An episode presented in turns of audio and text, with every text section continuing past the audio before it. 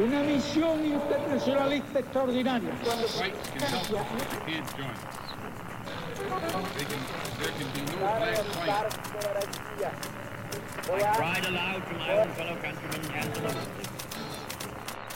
Sua rádio da história.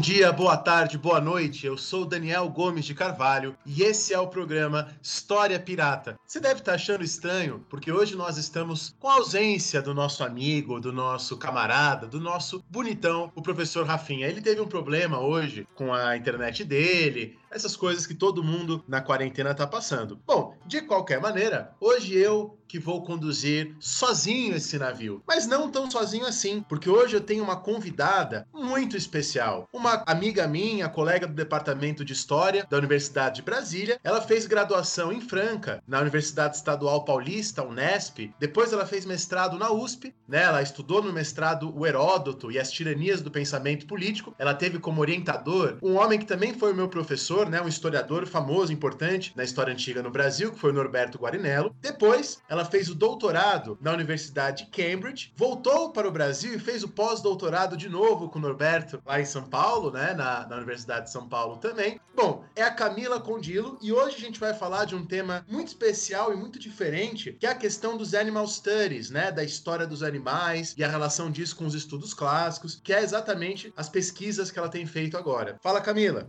Oi, bom dia, Daniel. Tudo bem? Bom dia, boa tarde. Não sei que horário o pessoal vai estar ouvindo esse programa. Muito obrigada pelo convite para vir falar sobre esse tema que para mim é muito fascinante. Eu espero que o programa seja útil para quem estiver interessado ou curioso em saber um pouco mais sobre esse tema, né, dos animais, das, dos estudos sobre as relações entre humanos e animais. E aliás, a Camila, além de ser uma estudiosa, historiadora nesse tema, ela também é ativista, né, da questão dos direitos dos animais. Inclusive, recentemente, eu li um texto da Camila lá no site da UNB, né, um, um texto curto que ela fez sobre exatamente os direitos dos animais, a nossa relação com os animais. Você lembra do título desse texto, Camila, caso o pessoal queira procurar? Sobre animais humanos e não, e não humanos, se não me engano. Sobre animais humanos e não humanos. Você coloca lá, né, o, o nome dela. A gente vai deixar o link aqui no Spotify desse texto também. Mas se você buscar no Google Camila da Silva Condilo, inclusive eu li o seu texto e foi o que me inspirou também a fazer um texto pro site também. Eu escrevi um texto Ah, sobre tá. renda básica e esse tipo de coisa. E bom, lembrando sempre o ouvinte que a gente tem abriu uma conta no PicPay recentemente e essa conta é única e exclusivamente para financiar o nosso projeto. Inclusive o dinheiro dessa conta nem passa por, por mim, ele vai direto pro Rafinha e do Rafinha ele paga os nossos custos, o pessoal da edição e todos esses gastos é apenas e unicamente para cobrir. Se você quiser contribuir ajudar com, com o nosso projeto, você vai lá no PicPay, procura pelo História Pirata e aí você encontra. Você pode doar 4 reais, 8 reais, 50 reais, se você for um magnata das finanças. Mas é claro, é só se você quiser e se você puder, né? Você sabe, Camila, a gente recebeu uma mensagem do Jefferson, lá de Taguatinga. E o Jefferson disse que vendeu um rim para ajudar o História Pirata. Não precisa fazer isso, gente. Não precisa vender o seu rim. Cuida do seu rim, paga o seu aluguel, essas coisas. E aí, se sobrar 4 reais, se você escuta sempre o programa, se o programa te ajuda, aí você pode pensar em contribuir lá pelo PicPay, né? A gente escolheu o PicPay porque é o que tem, é o que retém menos para ele, né? É o que retém menos porcentagem de dinheiro para eles próprios. Bom, Camila, então vamos começar e vamos discutir a questão dos estudos dos animais, das suas relações com os humanos, focando exatamente no mundo clássico e na história antiga. Então vamos lá.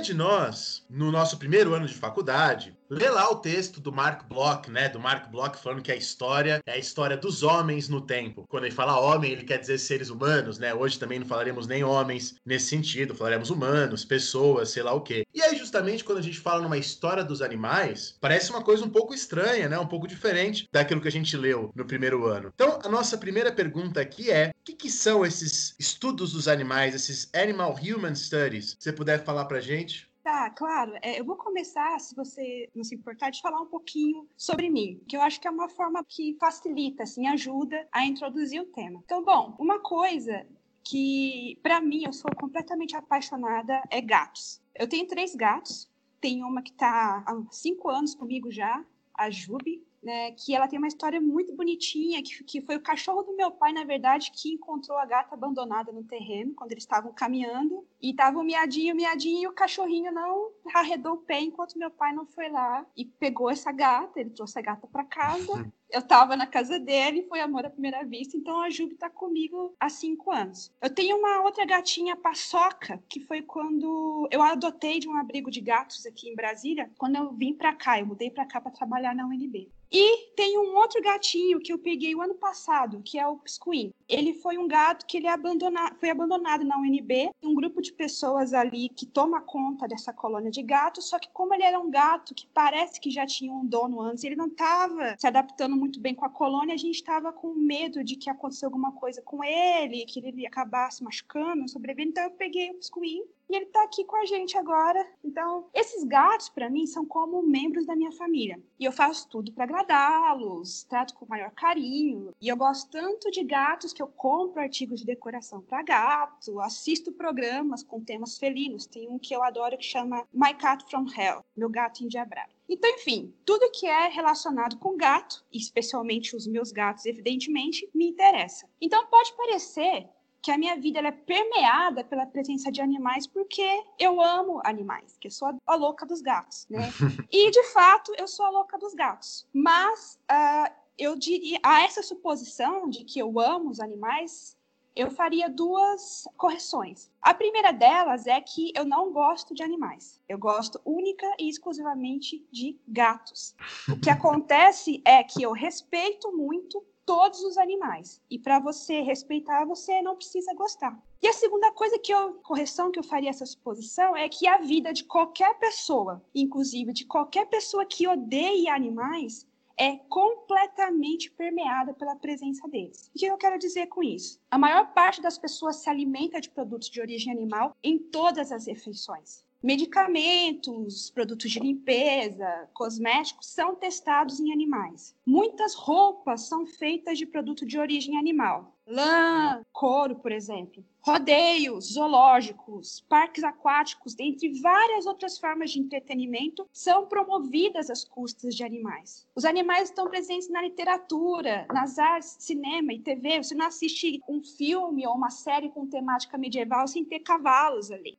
né? E os animais também estão presentes na, na política, nos movimentos sociais. A gente xinga outras pessoas, e em especial mulheres, com nomes de animais. Né? Os animais servem como meio de transporte. Vira e mexe, a gente vê a carroça, né? Puxando, gente com carroça puxando coisa na rua. Enfim, então os animais, eles estão presentes nas várias esferas da nossa vida. E o surgimento dos Human Animal Studies, os estudos humano-animal, está estreitamente relacionado com a percepção de que os animais, eles estão presentes nas bases materiais e ideológicas da sociedade em que vivemos. Então, para responder a sua pergunta, então, o que são os Human Animal Studies ou estudos humano-animal? Então, vamos lá trabalhar um pouco com esse conceito. Primeiro, antes da gente falar um pouquinho da história uh, desse campo. Então, a terminologia Human Animal Studies ela tem uma abreviação em inglês, né, que é HAS, né, RAS, ou Estudo Humanos Animal, em português. É composta, então, por dois substantivos, humano e animal. Consequentemente, definir o que é esse campo de estudos implica esclarecer o que é humano e o que é animal. E é aí que a coisa toda se complica. Tanto uma palavra como a outra, elas são relativas. Se nós, por exemplo, pensamos do ponto de vista da singularidade dos animais humanos em relação aos animais não humanos, essa definição não seria uma descrição antropocêntrica da experiência dessas criaturas? Que, afinal de contas, é o homem que está uh, ah, estabelecendo essa singularidade. E não, e não há um acordo entre eles estabelecendo isso. É muito unilateral. E se a gente pensa, por exemplo, do ponto de vista da biologia, da teoria da evolução das espécies, por exemplo, que reconhece uma continuidade entre duas espécies, aí uma outra questão se coloca, né? Qual é a concepção de natureza humana que é tomada como parâmetro da discussão? Seria a ocidental? Porque a ocidental não é a única forma de olhar para isso, não é? E aí então que tem uma, uma discussão muito interessante do conceito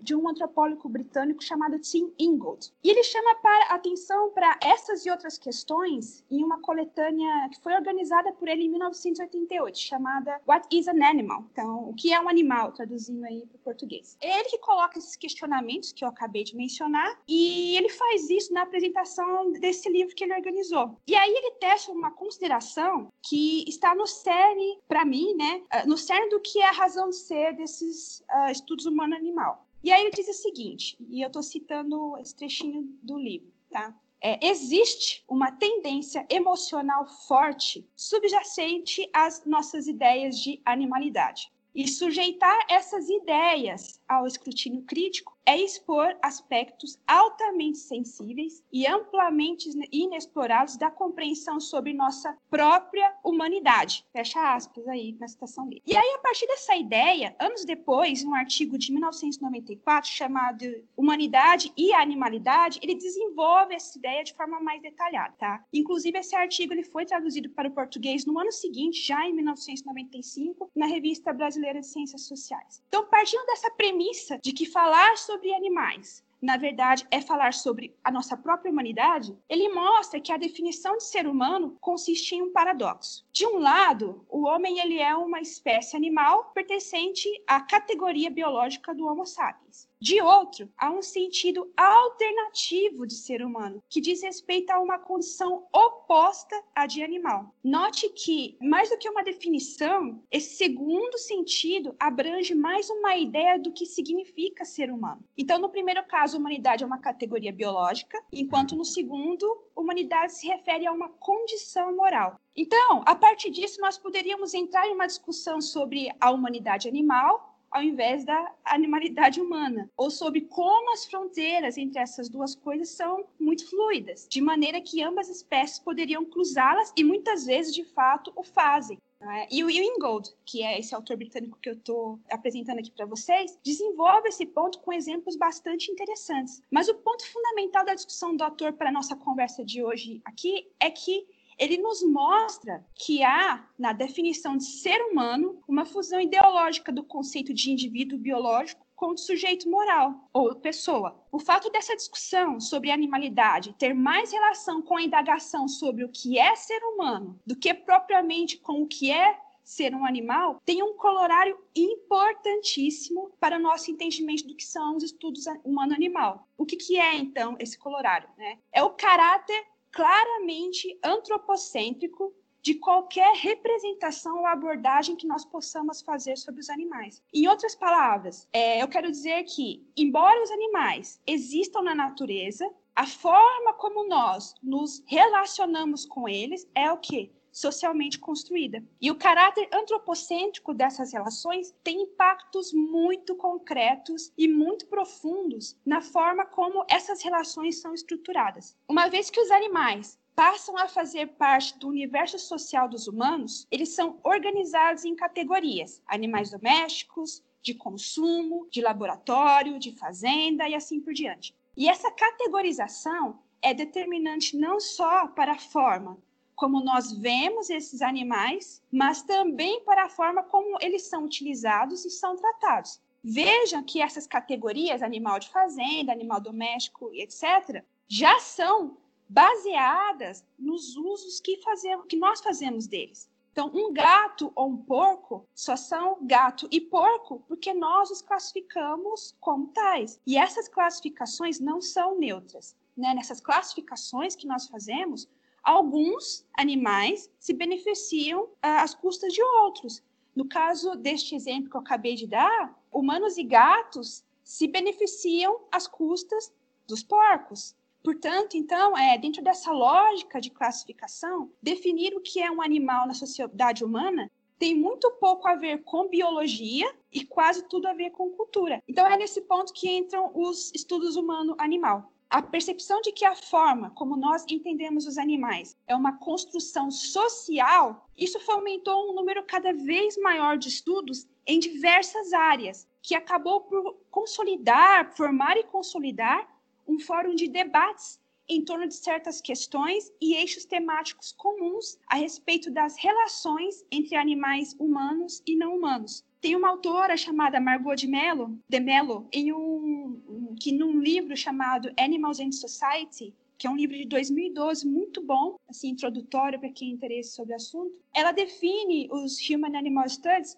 como um campo interdisciplinar que explora os espaços ocupados pelos animais nos universos social e cultural dos humanos, bem como as interações que existem entre eles. E uma coisa importante também que a Demelo ressalta é que os estudos uh, humano-animal são diferentes dos estudos sobre animais em si. Ou seja, né, é, é, diferente do estudo que acontece em disciplinas como a veterinária, zoologia, enfim, essas disciplinas que focam única e exclusivamente nos animais. Né? Isso não quer dizer, evidentemente, que os achados dessas disciplinas não oferecem evidências uh, importantes né, no que diz respeito ao comportamento, à cognição, às emoções e a comunicação dos animais não humanos, né? E essas evidências elas podem ajudar nos estudos humano-animal, pois entender esses processos nós podemos entender melhor essas interações entre animais humanos e não humanos, ou seja, as nossas relações com eles, né? Todavia,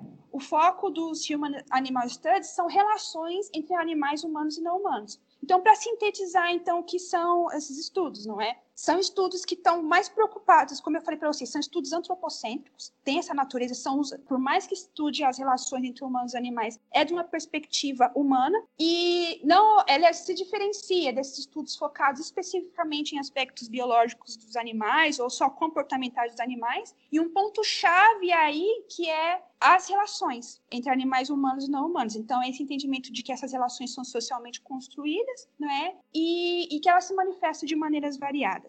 E algo muito interessante, né? Porque o ouvinte é, deve estar acostumado a pensar os animais como pertencentes ao domínio, ao campo da biologia, né? E o ser humano como campo da cultura, né? Aí, pelo que eu entendi, existe uma interação que não é determinada pela biologia, que ela pode ser pensada culturalmente, portanto, historicamente, né? Eu lembro bem do, do Rousseau, no discurso sobre a desigualdade, quando ele vai desenvolver o conceito de perfectibilidade, ele faz, de alguma maneira, essa separação, né? O animal é aquele que está preso à sua biologia, que ele só pode ser aquilo que ele é, e o ser humano é aquele que pode se desprender da sua biologia, né? Aí o Rousseau fala aquela frase super engraçada, né? Só o ser humano pode se tornar um imbecil, né? O, o, animal não pode ser um imbecil, mas também não pode ser um gênio, né? Isso está implícito nessa frase. O ser humano pode ser um imbecil, geralmente é isso que ele escolhe, ou também pode ser um gênio como acontece nos raros casos. Já o animal estaria preso a ser aquilo que a sua biologia o determinou a ser. Então, assim, o que a gente está dizendo aqui é que a coisa não é bem assim, né? Que existe uma interação que sai um pouco disso. E aí, nesse sentido, eu aproveito para perguntar: como que surgiu esse campo dos Human Animal Studies, dos estudos humano-animais? Ah, bom, os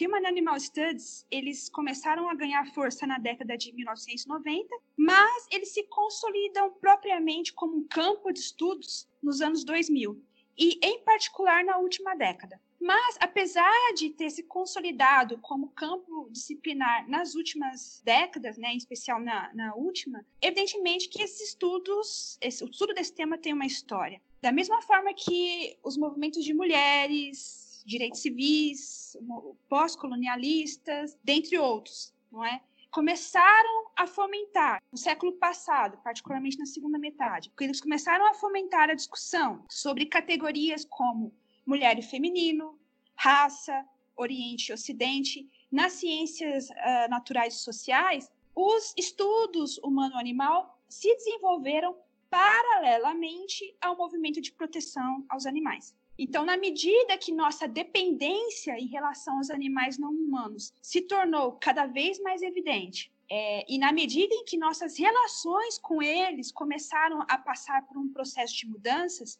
a invisibilidade dessas questões no universo acadêmico já não era mais justificável. Então, a rigor, os estudos sobre animais datam de muito antes da década de 1990. Isso porque trata-se de um tema que ele é intimamente ligado ao campo da filosofia e à história do vegetarianismo, visto que o vegetarianismo tem como seu pilar principal a ética animal. Uh, tem um artigo de, da Alexandra Kovacs, que inclusive ela é membro do meu grupo de pesquisa. Ela publicou um artigo em um dossiê que eu sobre vegetarianismo na antiguidade que eu organizei para a revista Mare Nostrum, junto com o Pedro Martins, que é professor da UFRJ. A gente organizou esse dossiê, ele foi publicado ano passado, e nele tem esse artigo da Alexandra Kovacs, que chama Uma Historiografia do Vegetarianismo na Antiguidade. E ela explica um pouco sobre essa história do vegetarianismo, e aí a gente vai ver como que uma coisa se relaciona com a outra.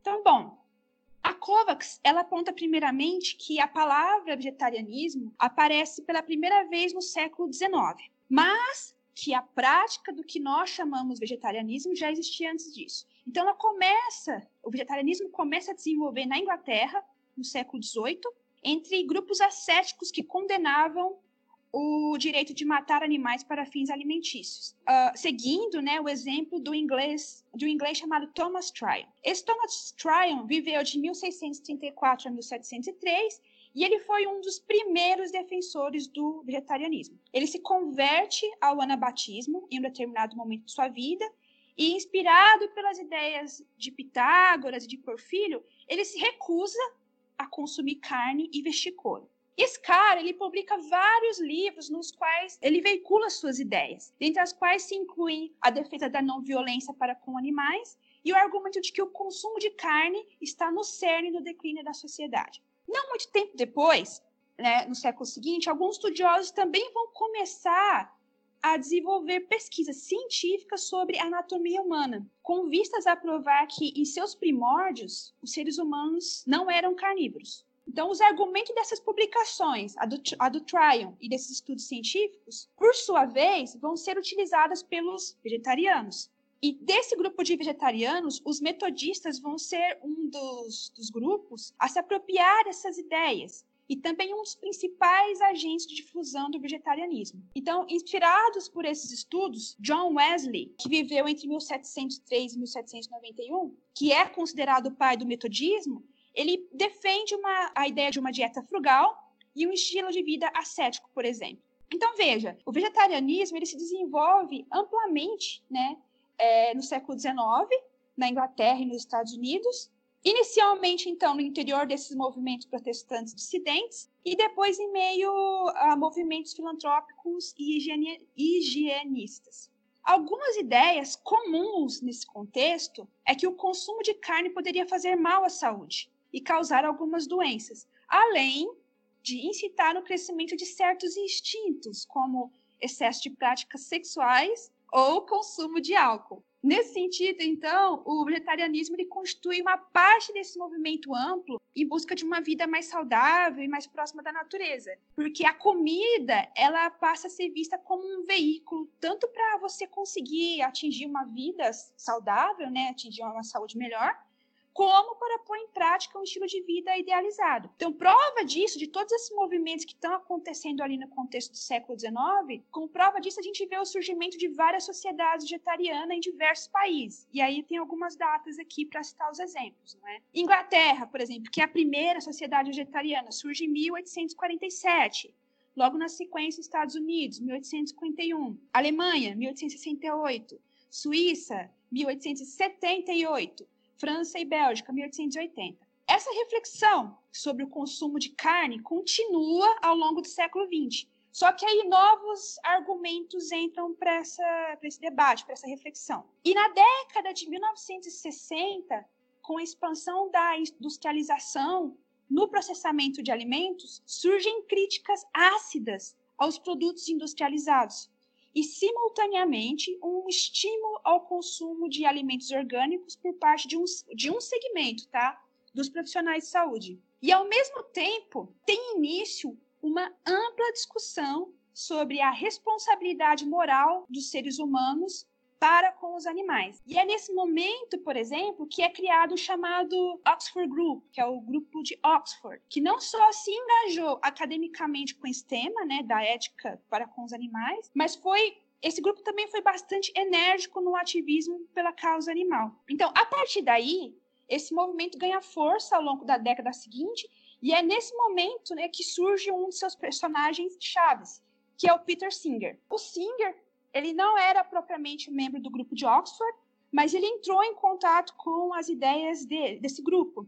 E é ele quem vai tornar essas ideias do grupo visível para o grande público. A publicação do seu Animal Liberation, que é a liberação animal, em 1975, foi um, um grande catalisador do debate sobre a ética animal, por ter suscitado um interesse enorme, não só na militância do movimento pela causa animal e também do público em geral, mas também de especialistas do universo acadêmico. Então, a partir dessa publicação do Singer, né, que foi uma publicação chave, vários outros autores vão uh, se engajar no debate, seja como complemento ao que o Singer já tinha uh, dito no livro dele, seja para criticá-lo, né? E hoje esse livro do Singer ele é um clássico. Então, várias reações vão se seguir a essa obra, né, dentre as quais também a gente pode destacar a publicação do Tom Regan, de 1983, que chama The Case for Animal Rights, que é o, o caso para os direitos animais, né? A defesa dos direitos animais. Então, esses trabalhos são importantes por vários motivos, dentre os quais podemos destacar a denúncia da crueldade na indústria de produtos de origem animal, mas principalmente o fato de essas publicações terem deslocado o foco da discussão para o tema dos animais como sujeitos morais, né? E, portanto, merecedores de direito. Então, o que, eu quero dizer com isso? Antes das discussões, elas se baseavam em perguntas como: os animais pensam? Os animais falam? Os animais produzem cultura? Então, essas eram as questões chaves da discussão antes disso. A partir desse momento, os critérios passaram a ser estabelecidos a partir de questões como: os animais sentem? Os animais sofrem? Então, em outras palavras, o debate filosófico iniciou uma discussão que tornou os animais dignos de investigação científica né, e consideração moral e ética. Então, veja, a gente falou um pouco ali da religião, do contexto da religião que essas ideias se desenvolvem, que está vinculada com a, com a história do vegetarianismo, e também o papel da filosofia aí. Né, especialmente a filosofia que se desenvolve ali em meados do século passado. Então, a partir da discussão então iniciada pela filosofia, vários historiadores, antropólogos, geógrafos, psicólogos, feministas foram paulatinamente e progressivamente se juntando ao debate. Então, ao longo da década de 1980, surgem várias publicações sobre práticas e atitudes em relação aos animais. E aí, na década de 90, como eu falei anteriormente, que essa tendência se acentua uh, com o surgimento de outros pesquisadores e também outras publicações chaves na área, como no caso da autora Carol Adams, que iniciou importante discussão sobre as relações entre o papel das mulheres e dos animais uh, na sociedade. Então, ela faz essa intersecção de feminismo com o movimento de uh, proteção dos animais e também a discussão acadêmica sobre esse assunto. Então, para citar alguns exemplos de obras bastante famosas da Carol Adams, é A Política Sexual da Carne, que foi um livro publicado em 1990, e o mais recente é A Pornografia da Carne, publicado uh, em 2004. Então, a Carol Adams ela se torna uma figura, uma referência aí é, dessa intersecção do diálogo do feminismo com os estudos humano-animal. Mas é só prestar algum exemplo. Nos anos 2000, tem inúmeros trabalhos uh, nas diversas áreas sobre esse assunto. Então, para sintetizar um pouco essa discussão. Então, a partir desse contexto todo, uh, eu vejo três momentos no campo. Tá? Isso é uma visão pessoal, evidentemente, outras pessoas podem ver de maneira diferente, mas para mim são basicamente, em linhas muito gerais, três momentos. Uma primeira fase, marcada por publicações mais genéricas, pontuais, pouco sistematizadas, ou nas quais os animais ocupam papel secundário, como no caso da filosofia de Descartes, por exemplo. Isso por um lado, tá? E pelas primeiras publicações relacionadas com o surgimento do vegetarianismo no século, no século XIX. Então, esse primeiro momento é marcado por esses dois tipos de trabalho. E aí, então, a gente vai ter uma segunda fase que se inicia na década de 60, 70, nas quais os animais começam a ganhar protagonismo em vários estudos, né, por mérito próprio, já focando neles mesmo, inicialmente no campo da filosofia, e depois, posteriormente, isso vai se difundindo para os outros campos das ciências naturais e sociais. E então, uma terceira fase, que começa na década de 1900, 1990, mas se desenvolve uh, principalmente ao longo dos anos 2000, na qual há uma ampliação e sofisticação de temas, abordagens, conceitos. Ou seja, a gente tem propriamente a constituição de um campo de estudos. Então, em termos só para concluir essa parte, vou falar rapidinho um pouco da terminologia, né? Porque a terminologia também acompanha essa, essa historicidade, esses vários momentos do, do campo. Então, por muito tempo, uh, os estudos sobre animais eles foram conhecidos como antrozoologia ou estudos animais, que são designações utilizadas eh, por algumas pessoas ainda, não é? Mas como eu falei para vocês, anteri vocês anteriormente, o Human Animal Studies ele, ele, enfatiza as relações entre humanos e animais. Então, o ponto-chave aí são duas ideias. É uma construção social e valoriza as relações entre animais humanos e não humanos. Então, no sentido de enfatizar a dimensão relacional da experiência de animais humanos e não humanos, o mais comum hoje é a gente falar Human Animal Studies, estudos humano-animal.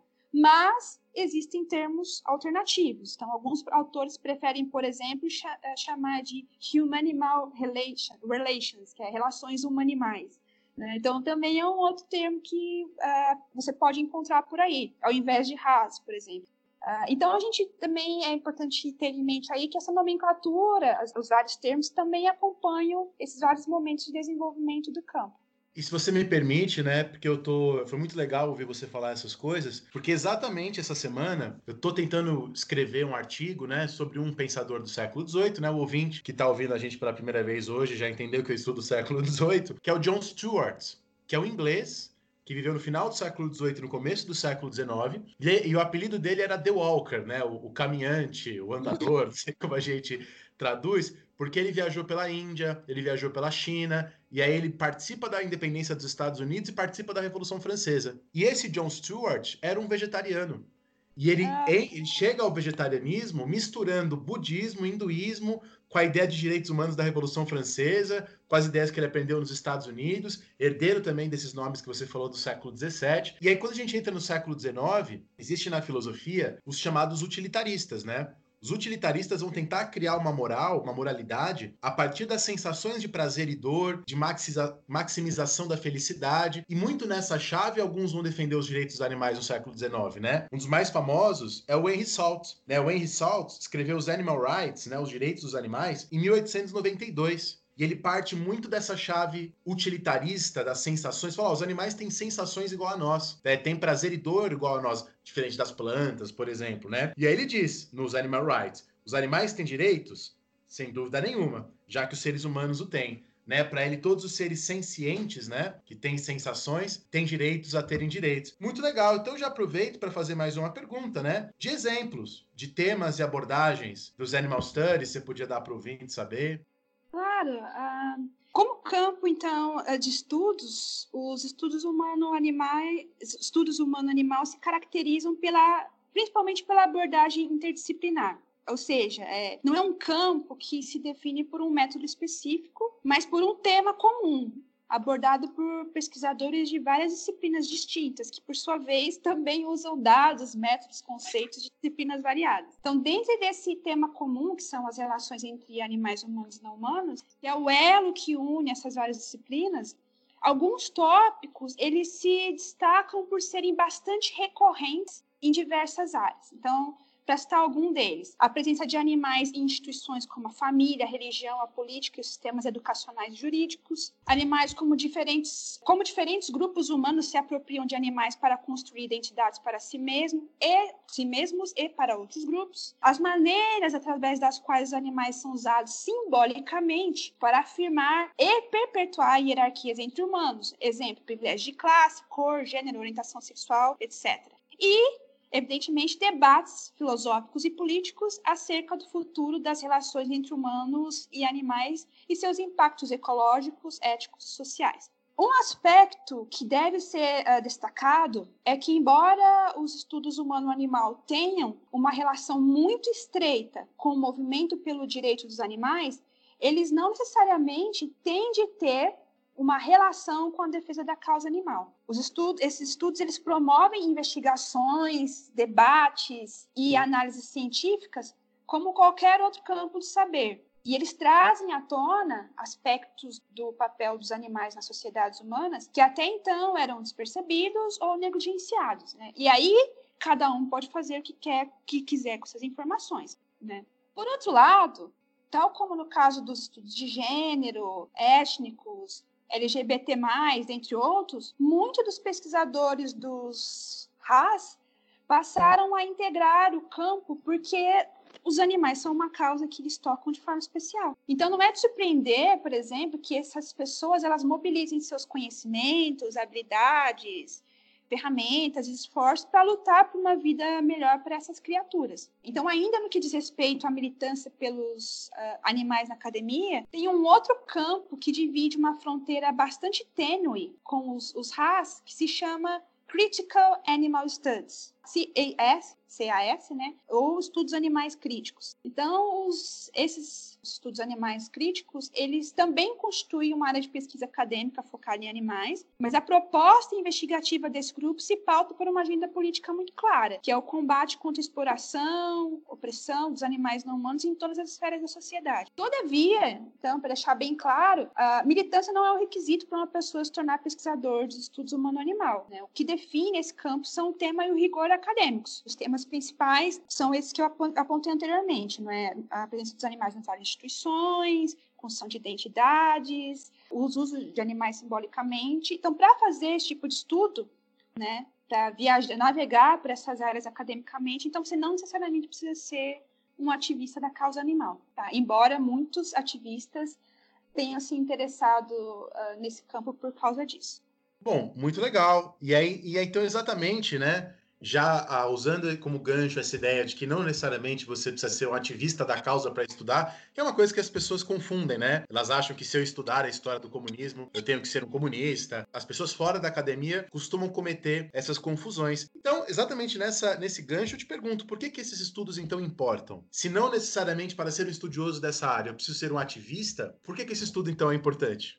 Ah, boa pergunta. Embora, então, a nossa sociedade seja permeada pelas interações que nós mantemos com os animais não humanos no nosso cotidiano, que são todas aquelas relações que eu uh, apontei no começo, né, de alimentação, entretenimento, transporte, tudo mais, é, essas relações elas passaram despercebidas ao interesse acadêmico por muitos anos. E essa invisibilidade tem uma razão de ser. Isso porque a maior parte dessas interações se baseia na exploração desses animais para servir necessidades humanas. Então ninguém gosta de ver como o bacon é produzido. Uhum. Né? Ninguém gosta de ver como que o couro é produzido. Então é invisível por tem um motivo. Uh, então, há uma diferença muito significativa entre animais serem objetos de estudo em disciplinas como biologia, zoologia veterinária, etc., e objeto de estudos em disciplinas das ciências humanas e sociais. E neste caso especificamente, o animal ele é mais do que um objeto, ele é o sujeito de uma vida. E a partir do momento que nós passamos a perceber esse objeto como possuindo uma subjetividade, possuindo interesses, emoções e desejos que lhes são próprios, se torna cada vez mais difícil justificar a maior parte das práticas e relações que nós estabelecemos com eles, como consumo de alimentos de origem animal, testes clínicos ou entretenimento como rodeios, parques aquáticos ou zoológicos, só para citar alguns exemplos. Então, os estudos humano-animal importam por motivos acadêmicos em si. Primeiramente, por ser um tema muito novo e pouco explorado, mas para mim, especialmente, eles importam pela discussão ética que eles levantam. A partir do momento em que nós nos propomos a desconstruir, desconstruir os significados e as categorias que nós impomos aos animais não humanos, que são tão naturalizadas e tão arraigadas na nossa mente, quando você se defronta com essas desconstruções, você tem um choque de realidade. Porque o que é o animal fora da cultura? Quando a gente se pergunta o que é um porco, se não um item alimentício, como bacon, linguiça e costelinha, ou quando o que é um cavalo, se não um meio de transporte, e um touro, se não um item de, de entretenimento imaturada, o que, que são esses seres? Né? O que é um porco, um cavalo ou um touro quando eles não estão servindo aos nossos interesses e necessidades? Então, isso faz. Isso estou dando uma visão muito pessoal, porque para mim importa, ok? Então, isso faz com que a gente, que com que nós nos confrontemos com nós mesmos sobre que tipo de seres humanos nós queremos ser. E aqui eu volto lá no começo da conversa, né, do conceito do que é humano e do que é o ser animal, né? Então, a nossa suposta superioridade em relação às outras espécies, ela serve apenas para subjugá-las, violentá-las e explorá-las para nosso próprio benefício, ou pode servir também para refletir sobre nossas ações para com as outras espécies e tentar canalizar essas reflexões e as nossas ações também para finalidades e valores mais positivos. E isso, a meu ver, não tem nada a ver com amor pelos animais, com compaixão ou com uma espécie de tutela complacente com seres inferiores. Não é nada disso. Né? É simplesmente uma questão de justiça, porque esses seres têm tanto direito à própria integridade física e aos recursos necessários para sua própria sobrevivência, como qualquer um de nós. E eles também têm o direito de viver de acordo com os seus próprios interesses e necessidades. E além de ter o mérito de ser um campo novo, explorar assuntos novos, e além da discussão ética que suscita, eu vejo que os estudos humano-animal importam porque têm impactos muito concretos na nossa realidade. Então, ao compreender com mais cuidado, mais a fundo, a natureza e dinâmica das relações entre animais humanos e não humanos, os estudos humano-animal acabam por se tornar uma ferramenta valiosa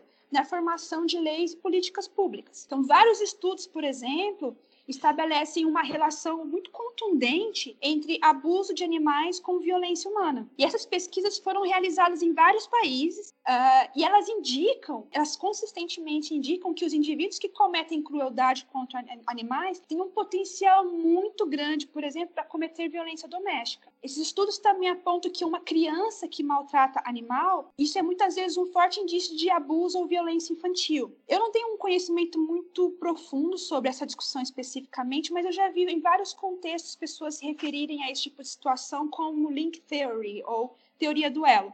Né? Então veja você, além das leis contra maus tratos, abandonos, charretes em cidades, etc., que melhoram a vida dos animais, os RAS também impactam nas relações que estabelecemos com outros indivíduos da nossa própria espécie, de maneira muito positiva. Por quê? Que ajuda a salvar vidas. Então, esse é um exemplo bastante claro, eu acho, né, de que os estudos humano-animal podem ajudar na formação, formulação de políticas públicas. Mas, enfim, tem várias outras possibilidades também. E é legal, né? Como você disse, eu fiquei pensando também essa nossa relação com muitas vezes essa porta de entrada para o vegetarianismo ou para uma relação mais ética com os animais é o nosso pet, né?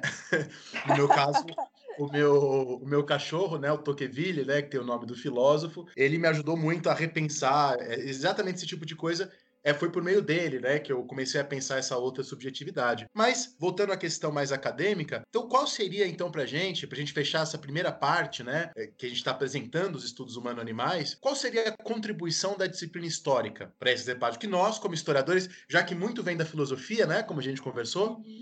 que nós, como historiadores, podemos contribuir para esse debate, né? Como é que as nossas armas de pesquisa, os nossos métodos podem enriquecer essa discussão. Aqui a gente volta a uma coisa que você falou bem no começo da apresentação, de que os animais a rigor eles não têm uma história, pelo simples fato de que a agência animal não era é uma, uma questão que se colocava para as humanidades até muito recentemente. Então, animal não tem história a rigor. E evidentemente que havia algumas publicações sobre o assunto, mas agora tem havido um interesse cada vez maior por parte dos historiadores, né, fechando exclusivamente dos historiadores, em explorar as várias formas pelas quais as vidas de humanos e animais se entrelaçaram no passado. Então, alguns historiadores situam é, esse interesse sob a rubrica da história vista de baixo. E é claro que pensar os animais como sujeitos históricos ainda é um desafio para o qual nós não temos resposta, não é? Porque qualquer narrativa sobre eles necessariamente vai se basear em documentos e olhares humanos, portanto, sempre vai ser um subproduto da história humana. Mas, a despeito disso, eu, esse esforço ainda assim vale a pena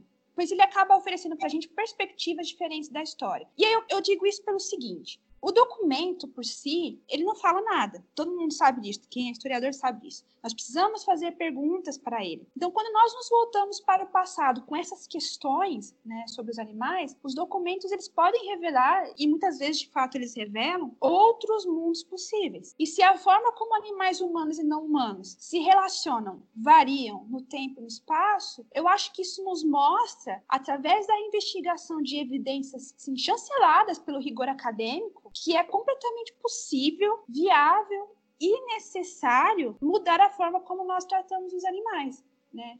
É, e como eu ainda acredito em ciência na universidade pública, gratuita, de qualidade, eu penso que a história tem um papel muito importante no sentido de ajudar a levar a cabo essa mudança, pois ao voltar para o passado e mostrar essas outras realidades, ela oferece tantos subsídios que podem embasar políticas públicas, algumas das quais eu mencionei anteriormente, então pode ajudar uh, nesse processo, como também repertório crítico, né, na discussão sobre o papel dos animais na sociedade de forma geral. Então, despertar de uma consciência uh, coletiva de que é importante você uh, refletir sobre os processos das coisas que você consome, não é? Quais são as explicações disso para esses seres, para o meio ambiente, para a sua saúde, enfim. Então, eu vejo que a história tem papel importante nesse sentido, né? E a partir disso, esse, esse, esse, essa contribuição né, tem repercussões muito concretas.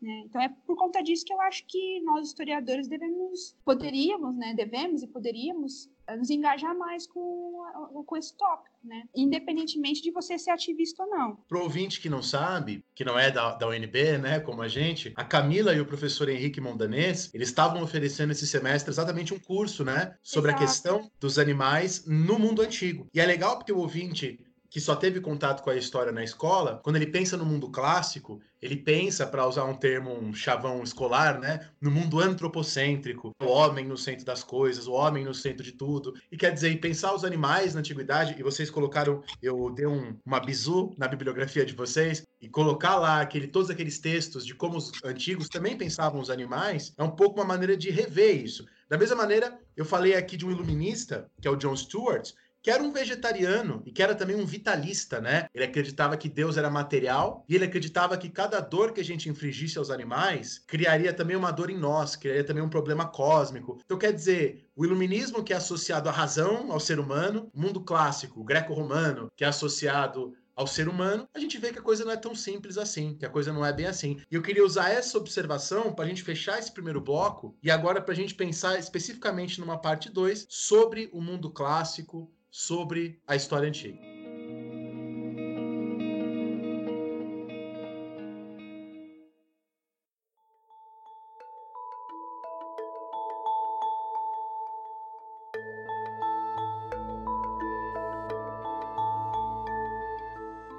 Então, Camila, então explica pra gente qual a relação entre o mundo clássico e os estudos humano-animais, né? Os Animal Human Studies. Ah, ok. Então vamos lá. Uma figura, então, central né, para pensar essas relações né, entre os clássicos e estudos sobre animais é, sem dúvida nenhuma, o Aristóteles. Lá na política, o Aristóteles é um filósofo grego, né, ele estabelece uma distinção entre humanos e animais com base na capacidade dos humanos de falar, dado que é, essa seria uma condição fundamental para a existência ética dos humanos. Então tem lá o Aristóteles, né? E aí a gente vai ter os primeiros cristãos e depois a própria igreja que vai se apropriar né, de vários elementos do pensamento do Aristóteles. E aí, particularmente, os aspectos da teoria dele que desvalorizam o corpo em prol de uma consciência superior, né, que neste caso os animais não possuem. Esse entendimento, não é, que estabelece uma diferença entre animais humanos e não humanos, e que claramente coloca o primeiro é, em uma posição de superioridade em relação ao segundo, está presente na Bíblia, tá? Como no livro Gênesis, por exemplo. Embora aqui é importante fazer uma ressalva que a Bíblia ela, ela é cheia de contradições sobre o assunto, ora oferecendo claros indicativos de que não há essa hierarquização, uh, ora fala que tem. Então, assim, é um documento um pouco complicado ali, né? Bom, mas enfim, de todo modo está presente na Gênesis, da Bíblia, o Santo Agostinho, que escreveu nos séculos 4 e 5 depois de Cristo, também sugere que o valor de ser humano se encontra justamente no vínculo que ele mantém com o divino, né? Vínculo este do qual os animais não partilham, ou mesmo as mulheres. E aí, durante a Idade Média, a gente tem a noção de escada da natureza ou cadeia de seres, que é uma noção que se baseia tanto na obra de Aristóteles como na de outros filósofos, como Platão e Plotino, e que estabelece uma hierarquia de todas as matérias e criaturas que existem no mundo. Então, nessa cadeia aí, né, o homem se situa logo abaixo de Deus e os animais abaixo dos homens. O que novamente reforça o argumento da inferioridade, subordinação dos animais em relação aos seres humanos. E o que é importante disso tudo é que isso não é uma realidade da igreja muito distante de nós, né? Tem uma citação no livro da Demelo, que eu já mencionei aqui anteriormente, do Papa João Paulo II, né, em 1984. E ele diz o seguinte, abre aspas, é certo que os animais foram destinados para o uso do homem. Ele fecha aspas. Então, até aqui, eu falei da influência do pensamento grego, e em especial da obra do Aristóteles na religião, né?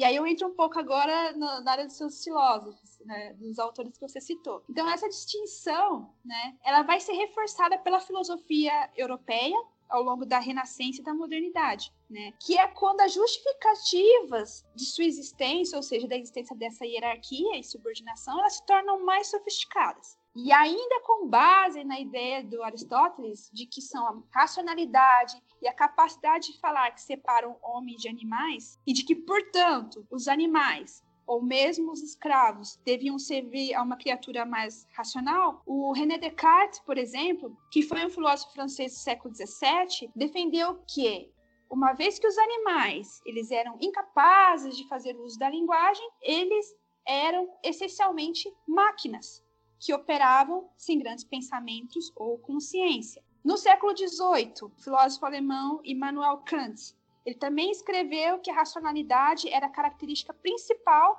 que separa os homens dos animais, porque os animais não possuem uma capacidade de escolha moral. Então, em pleno século XX, o Martin Heidegger, outro filósofo alemão, ele sugere que não só que a capacidade de falar é a principal fronteira que separa homens e animais, mas que a linguagem é central para o processo de aprendizagem e compreensão. Então, portanto, não é?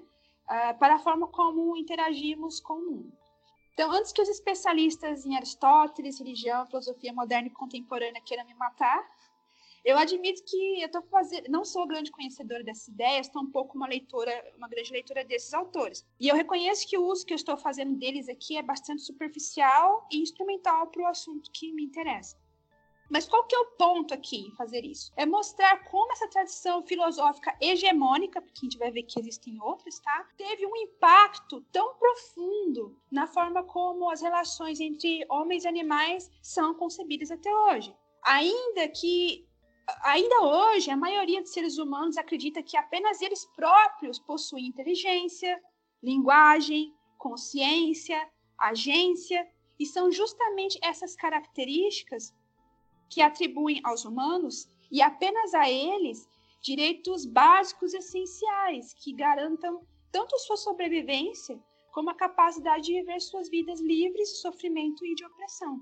É? E indo além, essas qualidades concedem aos humanos o direito de controlar aqueles que não possuem essas qualidades, como por muito tempo se pensou que mulheres, escravos, povos primitivos não possuíam. E dentre eles, o grupo mais oprimido de todos, porque oprimido no mesmo grau e intensidade também por todos os outros grupos oprimidos, que são os animais. Então, essas ideias já estavam presentes lá na antiguidade. Então, essa relação dos estudos clássicos com os estudos animais já vem desde o passado, né?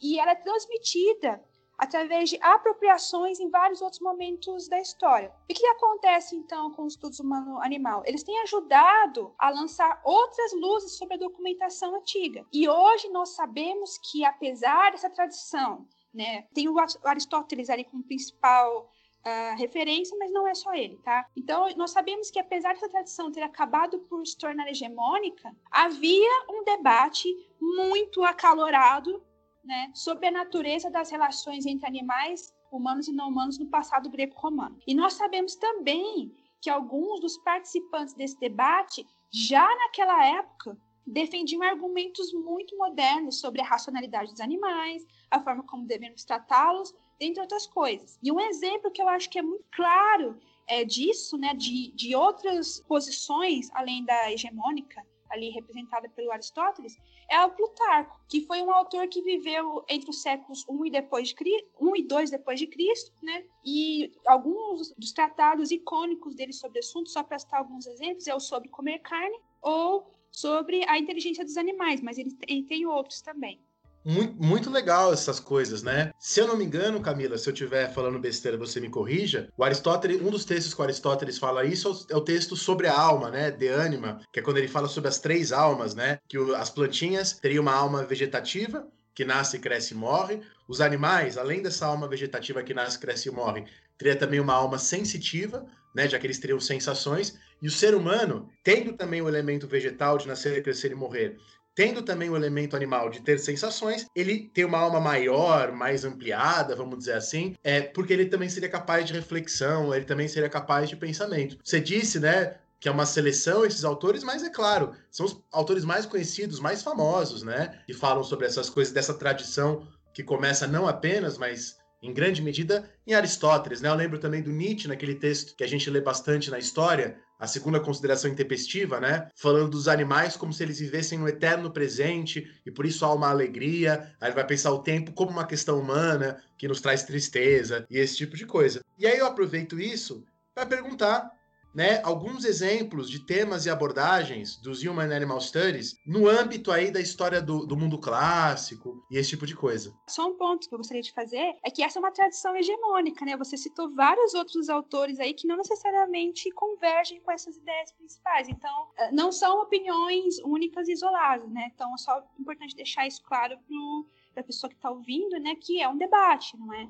E que, evidentemente, esse debate, por ser um debate, tem várias opiniões, mas que algumas acabam sobressaindo mais que a outra. E no caso desse tema, foi essa visão mais aristotélica que acaba sendo apropriada pela igreja, né? Uh, depois pelo, uh, por vários filósofos da Renascença e da Modernidade, que acabou se tornar hegemônica. Mas enfim, então uh, tentando responder a sua pergunta agora, né? Quais são os exemplos nos estudos clássicos? Então eu vou falar um, um pouco sobre esse assunto agora. Como eu falei para você, é, desde os anos 1990 tem havido um um, um aumento, né?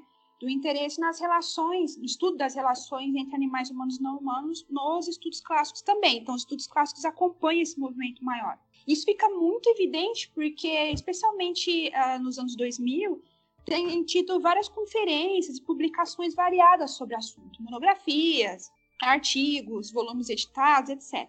Né? Então, as diferentes disciplinas, cada qual com seus debates e abordagens, tem se voltado para a investigação tanto das muitas e variadas formas através das quais os humanos e animais se relacionavam no mundo greco-romano, como para as ideias que estruturavam essas relações, além, evidentemente, de seus impactos econômicos, sociais e éticos. Então, tal como no caso do campo dos estudos humano-animal, isso não quer dizer que isso é um interesse novo para os estudos clássicos, né?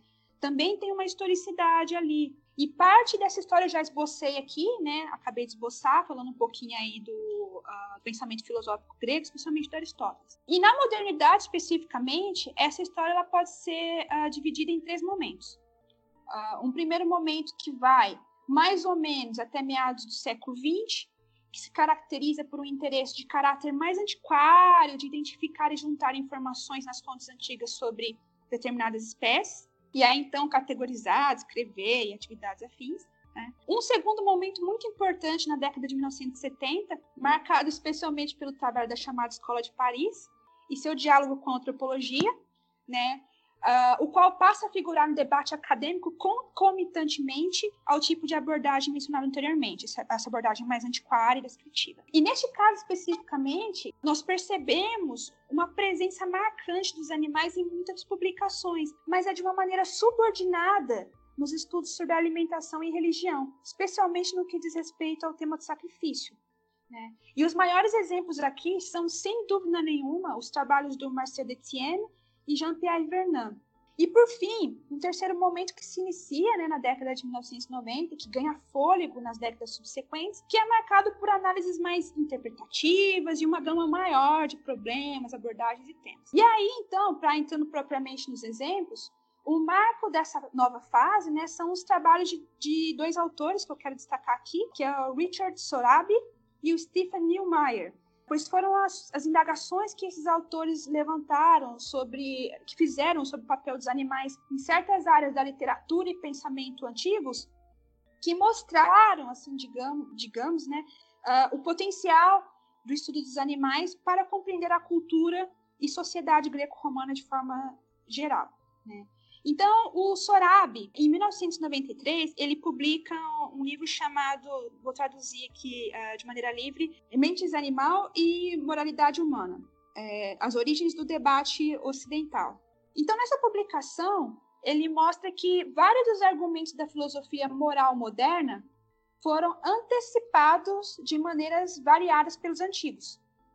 E eles põem como tema, uh, eles põem o, tema da, sobre a natureza humana, eles põem como o tema sobre a natureza humana está presente em toda a literatura grega e romana, não é? E ele enfatiza o papel dos animais nesse debate no campo da filosofia, onde as respostas oferecidas para a questão né, da natureza humana foram muito variadas. E aí ele argumentou, por exemplo, que argumentou-se, por exemplo, que os homens diferem dos animais pelo uso da linguagem e da geometria, da prática da medicina e da religião, por ser suscetível à superstição e pelo fato de ser um animal que faz sexo em todas as estações do ano.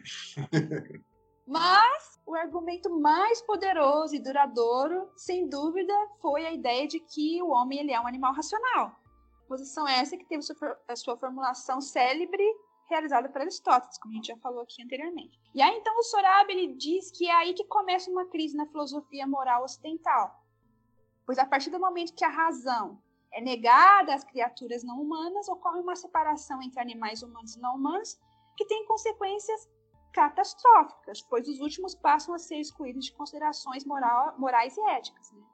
Então, essa percepção, como eu falei brevemente antes, ela é absorvida pelo cristianismo e também influencia o pensamento filosófico e a sociedade de forma geral na modernidade. Bom, isso é o Sorabi. Então, tem, uh, ainda na década de 90, né, o Neumeier publica uma série de artigos sobre o tema em Plutarco, mas é numa obra de 2005 chamado Animais, Direitos e Razão em Plutarco e Ética Moderna, que sua contribuição para a área se torna mais conhecida. Então, nessa obra aí, o Neumeier ele corrige e desenvolve alguns aspectos da análise do Sorabi.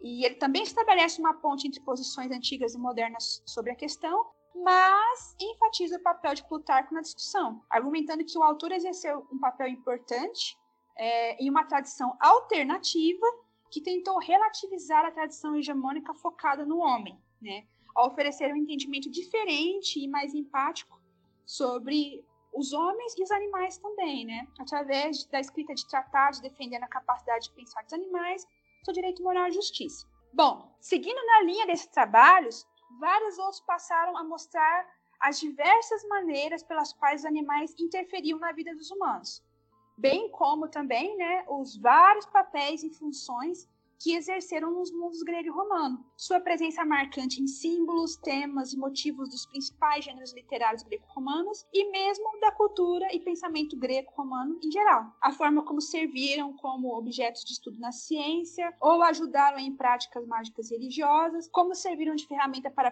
pensar questões de identidade e autoridade, entre outras coisas. Então, são vários os temas que passaram a ser explorados depois disso. E aí, um dos exemplos mais icônicos né, dessa renovação no tema no âmbito dos estudos clássicos é a discussão em torno do tema do sacrifício que eu mencionei anteriormente. Então, bom, pensando no artigo do Marcel Detienne, A Cozinha de Pitágora, de, 19, Pitágoras, de 1970, mas principalmente na coletânea A Cozinha de Sacrifício no País Grego, organizada em parceria com Jean-Pierre Vernant em 79, esses dois autores, eles refletem sobre a natureza das relações entre humanos e deuses durante o sacrifício e apontam ali um elo inseparável entre a vida cívica e religiosa. Bom, uma vez que o sacrifício, então, ele não é só um ato religioso, mas também um momento de união cívica, a recusa de um indivíduo de participar do ritual e, portanto, se abster da carne é entendida como um desejo de ficar à margem da cidade. E o Detienne ele fundamenta seu argumento a partir do exemplo dos órficos e dos pitagóricos, que percebem o derramamento de sangue sacrificial como assassinato. E por conta disso, então, se levanta toda uma questão sobre o que separa assassinato do sacrifício, né? Então, essa distinção, né, entre uma coisa e outra, dentro dessa teoria, dentro desse argumento, ocorre a partir da ritualização do assassinato. Né? E essa, ritualiza essa ritualização do assassinato se baseia em três pressupostos. O primeiro deles é a noção de vítima sacrificial. A segunda é a ideia de que é, tem uma serenidade do animal durante a procissão. Não é? E tem também o consentimento do abate pela vítima. Então, ela dá um sinal, ela está consentindo em ser sacrificada. Então, esses três aspectos constituíam uma tentativa de ocultar a violência, né, desse ato, né, para que a carne do animal pudesse ser consumida sem, com impunidade. Evidentemente que essa explicação se baseia em documentação. Então, o que, que esses autores novos vão fazer quando eles vão revisitar essa teoria, né? Eles vão revisitar, então, os documentos escritos e materiais com um novo olhar.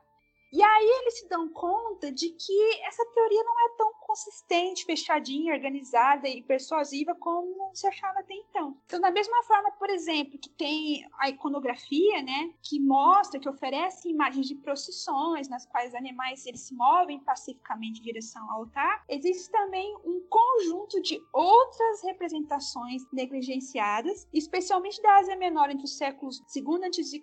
ao terceiro depois de Cristo, que mostram animais, por exemplo, sendo arrastados com cordas e com as pernas fortemente amarradas. Então, esse animal ele não está indo pacificamente para o altar para ser sacrificado. Né? Sem contar outras evidências arqueológicas. A partir das pesquisas, tem algumas pesquisas recentes, por exemplo, é, no santuário de Apolo e Artemis em Claros, numa, numa cidade chamada Colofão, né, uma polis Colofão, que mostram, por exemplo, que revelam a existência de muitos blocos de pedras que eram equipados com um aro de metal e esse aro de metal era usado justamente para prender os animais antes de abatê-los para o sacrifício, não é? Então, esses animais, na verdade, eles não estão indo porque eles querem, eles não estão indo pacificamente ser sacrificados, eles sabem que eles vão morrer. Então, revisitando essas fontes, não é? Que é, é tanto é, textuais quanto materiais mostram um olhar diferente desse processo, não é? Mas só para dar um exemplo mais concreto, tem vários outros temas e abordagem. Por exemplo, abordagens. Por exemplo, um estudo recente mostra que animais em Homero é, funcionavam como indicadores simbólicos de, simbólicos de status social. Ou seja, o tipo de animal que os personagens podem comprar dizem quem eles são socialmente. Então, diferentemente de um comerciante, é, um aristocrata tem condições de comprar e manter um cavalo. E o status que ele adquire através disso revela um processo muito interessante, no qual a riqueza se confunde com a natureza do caráter desse indivíduo, que nesse caso é muito positivo e benéfico. Ele pode comprar um cavalo, que é um animal caro, a manutenção é cara, né? Tem um outro estudo que revela que as especulações sobre as características que separam os homens dos animais que se tornou um topos na tradição filosófica, já estão presentes em Exildo, então muito antes do Aristóteles. Né? Outros ainda nos mostram que os antigos já exploravam de forma bastante ampla e sofisticada os cruzamentos de fronteiras para refletir sobre a condição humana, particularmente através da antropomorfização de animais e animalização de traços humanos. É, nesse sentido, esses estudos mostram, por exemplo, que enquanto nas fábulas de Esopo os animais tendem a se comportar como humanos, nas tragédias os humanos muitas vezes parecem agir como os animais. Neste último caso especificamente, a forma como os animais são utilizados representam aspectos destrutivos da natureza. Né?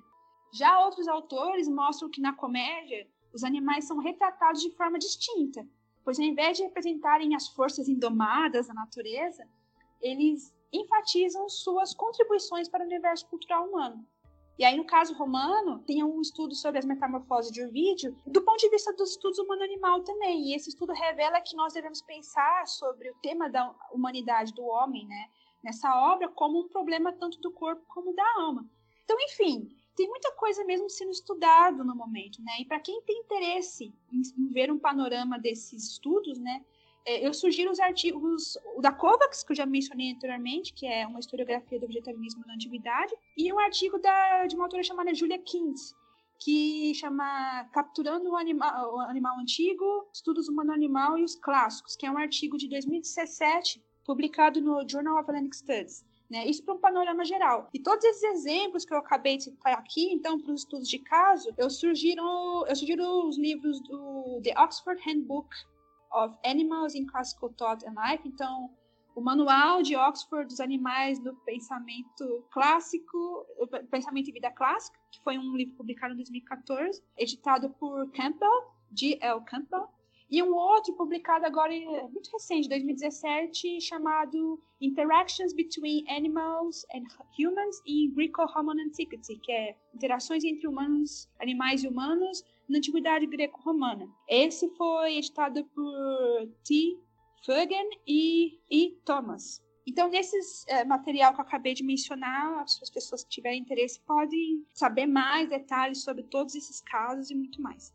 Para a gente continuar o nosso jogo entre antiguidade e século XVIII, que é uma maneira minha de contribuir aqui com a discussão, eu fiquei pensando também como no século XVIII os críticos do cristianismo, né, os iluministas que vão se propor a criticar mais radicalmente o cristianismo, vão usar exatamente essa chave de comparar o assassinato ao sacrifício, né? De, e vão falar assim, ó, o que que é, né? Isso está num texto chamado The Age of Reason, né? Que foi escrito durante a Revolução Francesa pelo Thomas Paine. Né? Ele fala o que que é a morte de Cristo na cruz, se não um sacrifício, um assassinato? E será que um Deus bondoso ia querer o assassinato e o sacrifício do seu filho? E aí ele usa isso para dizer que o cristianismo é absurdo, né? Mas também é muito legal porque a gente tende, quando a gente pensa numa história hegemônica da filosofia, como a gente estava falando, a pensar que essa crítica à centralidade da razão e do ser humano é uma coisa que vem só com os alemães do século XIX.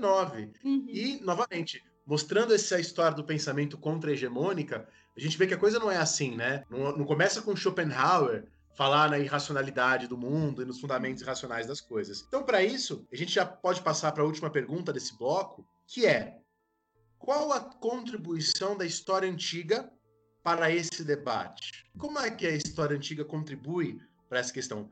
E agora é história antiga mesmo, né? Bom, eu acho que em primeiro lugar tem o, desper o despertar da consciência, né, da centralidade dos animais nas várias esferas da vida dos gregos e romanos antigos, contribui para um melhor entendimento sobre as relações entre humanos e animais na antiguidade, né? especialmente por quebrar com o monopólio da filosofia em torno do tema, né? Uma vez que na área da filosofia antiga esse já é um tema bastante, relativamente bastante pesquisado já.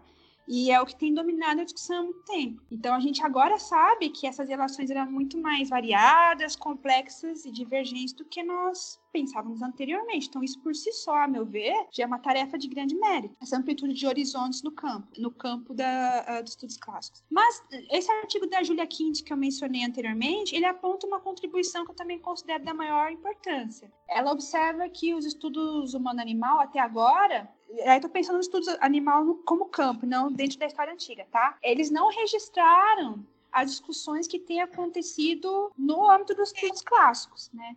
Então, consequentemente, as origens do interesse humano pelos animais na tradição ocidental ainda se centra quase que exclusivamente nos argumentos da filosofia antiga. Então, uma explicação para isso é que a filosofia europeia, que tradicionalmente tem sido a voz dominante no processo de surgimento e desenvolvimento dos RAS, né, ela identificou Aristóteles e os históricos como uma fonte originária das concepções ocidentais em torno das ideias de humano e de animal, deixando de lado tanto outras formas através das quais animais figuram na literatura e pensamento antigos, como as repercussões dessas ideias nas atitudes para com os animais reais no mundo antigo.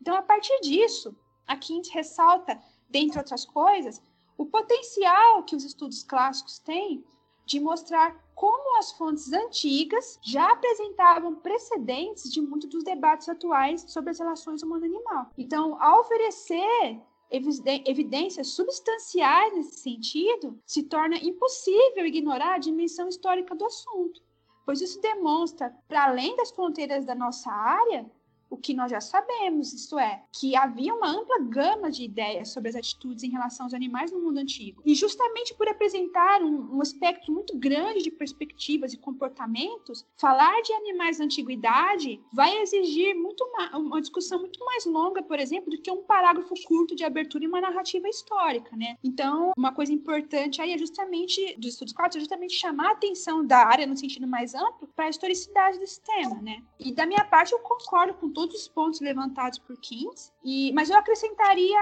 ainda uma terceira contribuição que tem a ver com a forma como eu vejo os RAS, né? Porque a Keynes, ela é uma pesquisadora que está preocupada com o diálogo dos estudos clássicos com os RAS do ponto de vista exclusivamente acadêmico. E, para mim, a importância de se historicizar as várias formas como nós nos relacionamos com os animais não humanos tem uma implicação política. E aqui eu volto num ponto que eu já falei anteriormente. Né? Se desde a antiguidade já existia um debate muito sofisticado e muito acalorado sobre a moralidade e a ética nas relações entre animais, entre humanos e não humanos, né? Animais humanos e não humanos. bem como uma variedade de ideias e atitudes para com os animais, eu acho que isso nos oferece provas empíricas de que um outro mundo de relações para com os animais não humanos é completamente possível, viável e necessário ainda mais se nós levarmos em conta que a demanda por mudança no nosso comportamento para com os animais é uma questão que está em pauta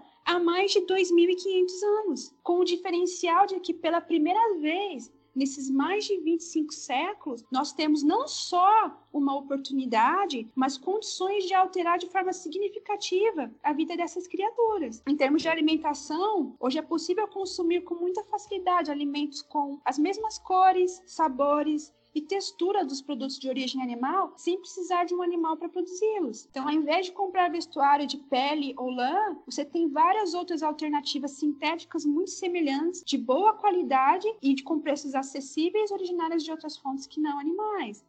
Então, cosméticos e produtos de higiene, a mesma coisa. Você não precisa ir a um zoológico ou parque aquático para aprender sobre animais, porque tem uma enxurrada de informações escritas e visuais sobre isso nos vários meios de comunicação. Então, você tem inúmeras outras alternativas de entretenimento do que uh, assistir um animal ser torturado em um rodeio ou em uma vaquejada, dentre outras coisas. Isso sem contar o fato de que em nenhum momento antes da contemporaneidade os animais foram criados em escala industrial. Então, se os antigos se viraram bem, sem todos esses luxos e variedade de opções que nós temos hoje. E nós podemos ter tudo isso sem precisar fazer nenhuma criatura sofrer, por que não fazê-lo? E eu identifico, e sabe que depois eu vou te mandar, Camila, o meu capítulo daquele meu livro paradidático que eu escrevi, é. Filosofia para Mortais, eu escrevi uma coisa sobre esse tema, que eu acho que existe um, um, erro lógico muito engraçado quando as pessoas vão defender o consumo de carne. Porque primeiro elas partem do seguinte princípio: ah, o ser humano é superior aos outros animais, porque o ser humano produz cultura, né? Então, assim, somos melhores. Somos melhores. Depois, quando eles vão justificar o consumo da carne, eles vão justificar justamente, não, mas nós somos animais, precisamos consumir. Quer dizer, as pessoas misturam, na verdade, duas proposições aí que são logicamente incompatíveis, né? Que nós podemos nos livrar da natureza, superar a natureza, que é essa concepção cultural do ser humano, e a outra de que nós estamos presos a ela e por isso precisamos comer carne. Quer dizer, precisa se decidir, né? Ou a gente é superior aos animais ou a gente não é. Exato. E, e muito legal. Então, com isso a gente pode fechar o segundo, nosso segundo bloco. E nesse último bloco, mais rápido, vamos conversar um pouco sobre o que nós, os grupos de estudos no Brasil e o que a gente tem desenvolvido sobre isso no Brasil.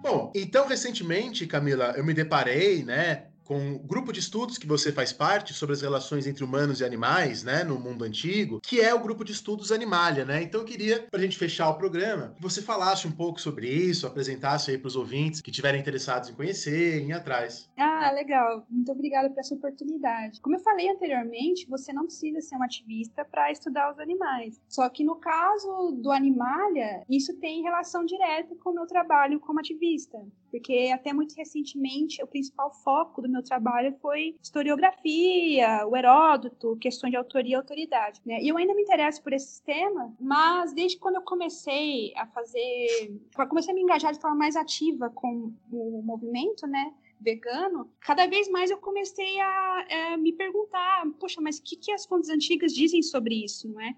E foi por conta disso que veio a ideia de criar esse grupo de estudos e de pesquisa também, né, que é um grupo de estudos e pesquisa, eh, na minha cabeça. Aí eu conversei com o Henrique, que o Henrique é meu colega de departamento aqui na UNB, e a gente sempre trabalha muito junto, nós somos muito amigos.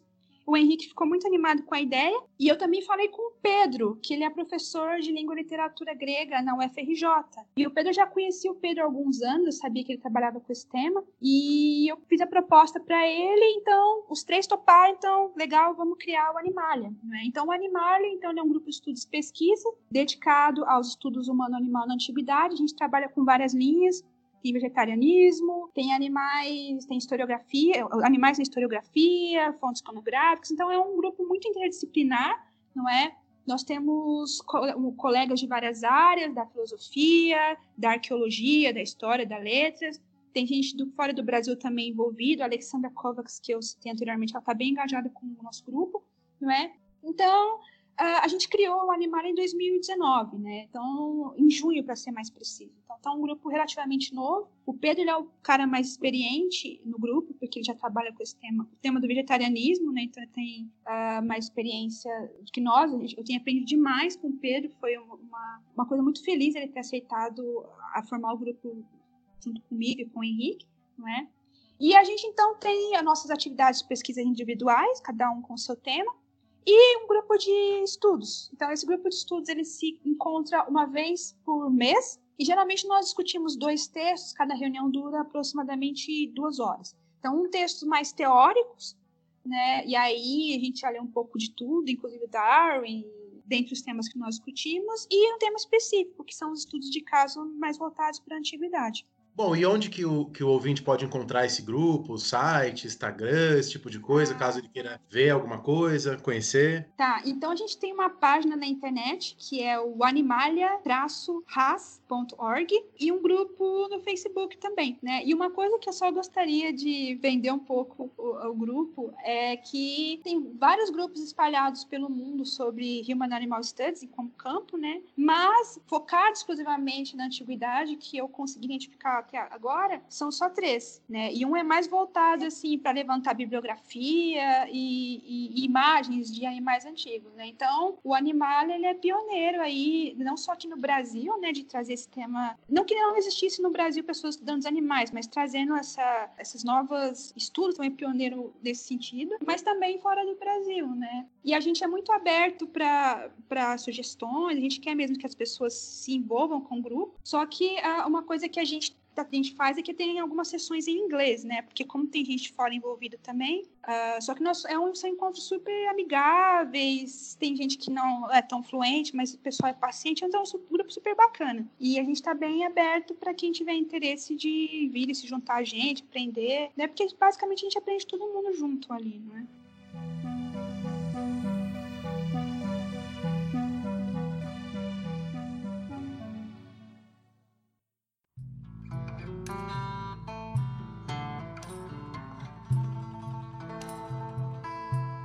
Aprendi muita coisa com esse, com esse podcast de hoje. Eu acho que foi um dos melhores, inclusive, que a gente já gravou. Ele foi bastante claro na sua fala. Deu para entender por que, que os alunos gostam tanto da sua aula, né? Não sincero, porque eu sei também que você é uma pessoa bastante, uma professora bastante rígida, né? Bastante séria. E se eles gostam de você, você sendo rígida, é porque você deve ser uma professora muito boa, né? Inclusive, no semestre passado, a gente até brincou, porque eu fiz um trabalho difícil, e aí os alunos fizeram um meme, né? O Daniel é a nova Camila. e, e, mas é isso, assim, aprendi muito. Vai, inclusive, me deu ideias para esse artigo que eu estou escrevendo. Ai, Queria legal. agradecer a, a, sua participação. Lembrar que a gente vai chamar você outras vezes, para a gente falar de Heródoto também, de Homero, temas mais famosos também da história antiga, mais clássico mundo clássico. E é isso. Então dá um tchau aí pro pessoal. Ah, muito obrigada por ter me chamado para vir aqui bater esse papo. Eu espero que seja útil para o pessoal que está ouvindo, para quem tiver interesse, né? E desejo muito sucesso aí pro programa, que venham muitos outros, focados na história antiga principalmente. e com certeza virão, porque eu e Rafinha, a gente precisa de assistência na história antiga, porque nós dois somos da história moderna, né? Uhum. Então, vocês vão ser o nosso norte aí na história antiga sempre. Então, um grande abraço, ouvinte. Fique atento aqui ao História Pirata. Toda sexta-feira temos novos programas. Um grande abraço. Tchau.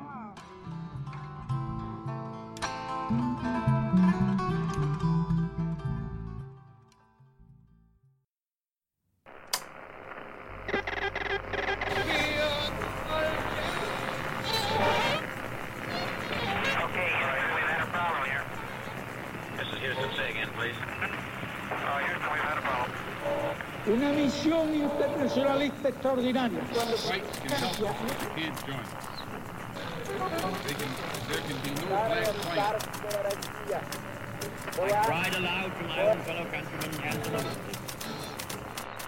Sua rádio da história.